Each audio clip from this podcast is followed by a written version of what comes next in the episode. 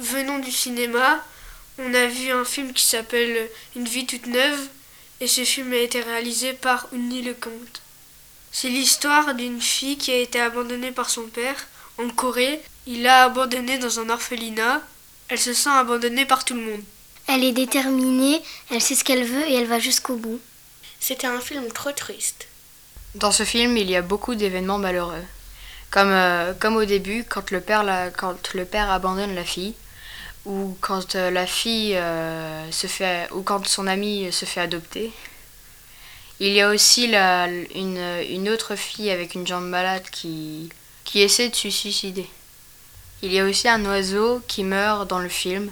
Et aussi quand la fille euh, qui était abandonnée, elle cessait de se suicider aussi. Après ce film que j'ai vu, je trouve qu'on a vraiment de la chance d'avoir des parents et des frères et sœurs. Je trouve que les filles sont libres dans l'orphelinat.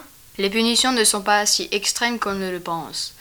Comme quand Jin Hee se défoule sur les poupées, la sœur ne lui, ne lui donne qu'une gifle et l'invite à se défouler autrement.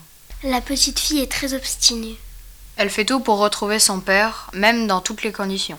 Elle est souvent filmée en gros plan. Elle est dans presque tous les plans du film. Où c'est pensé dans le film, c'est que la petite actrice, elle a joué très bien le, le rôle d'elle. Le film que j'ai regardé, je, je l'ai très bien aimé. Il, il, il ressort de beaucoup d'émotions, dont la joie, la tristesse, la colère. Bah moi je trouve pas qu'il y a de la joie dans ce film-là. La joie est présente dans le film euh, que au début, quand la petite fille ne sait pas ce qu'il va lui arriver.